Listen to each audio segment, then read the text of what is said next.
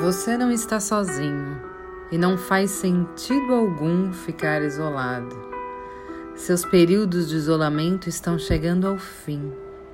Existem muitas pessoas que você precisa conhecer. Essa é a graça do jogo da vida. Vocês são bilhões de pessoas convivendo no mesmo espaço.